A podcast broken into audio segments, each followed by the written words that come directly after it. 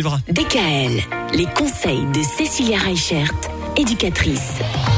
Ça y est, il va déjà être temps, Cécilia, d'écrire sa lettre au Père Noël. On est à quoi Un peu plus de trois semaines de Noël. Là, c'est le moment. Hein. Alors, ce qu'il faut savoir, hein, pour les parents qui peuvent être un peu euh, près de leur sous, n'est-ce pas? Il faut savoir qu'il y a deux sortes de lettres pour lesquelles on n'a pas besoin de mettre le timbre. Celle au président et celle au Père Noël. Donc, euh, Ah non, mais c'est pas vrai. Celle au Ah ouais, président non, n'a alors pas moi- besoin de mettre de moi, timbre. moi, le président, Voilà. j'étais pas au Moi courant. non hein. plus, je vais lui écrire plus souvent. voilà. Il faut savoir du coup bah, que vous mettez euh, l'adresse euh, adressée à, à cher Cruz. Père Noël, euh, au pôle Nord, euh, où vous voulez. Et donc c'est après les lutins du Père Noël qui vont pouvoir vous répondre. Mais attention, vous avez jusqu'au 15 décembre pour l'envoyer. Sinon, après, les lutins du Père Noël n'auront plus le temps de, De vous répondre. répondre. Donc pensez bien à faire votre lettre au Père Noël avant le 15 décembre. Et d'y laisser votre adresse aussi, c'est pas mal.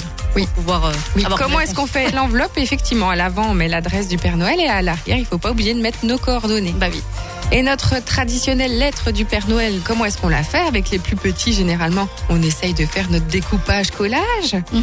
Avec les plus grands, on va faire attention à ce qu'ils l'écrivent bien et Mhm. qu'ils prennent le temps de l'écrire et pas juste mettre des trucs Ouais. à l'arrache dessus. hein. Et jusqu'à quel âge on peut faire écrire une lettre au Père Noël? Oh, bah moi je dis, il n'y a pas d'âge hein, pour écrire une lettre au Père aussi, Noël. je peux hein. en écrire une? Bah oui, tu peux aussi en écrire une et puis après tu peux la glisser euh, sous l'oreiller euh, de ton conjoint qui la transmette au Père Noël.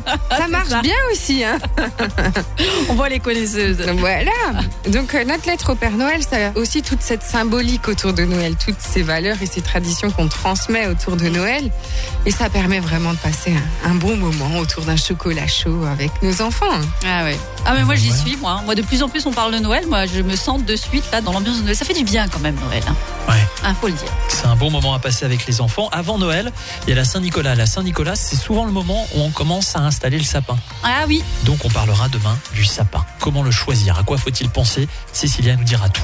DKL, retrouvez l'ensemble des conseils de DKL sur notre site internet et l'ensemble des plateformes de podcast.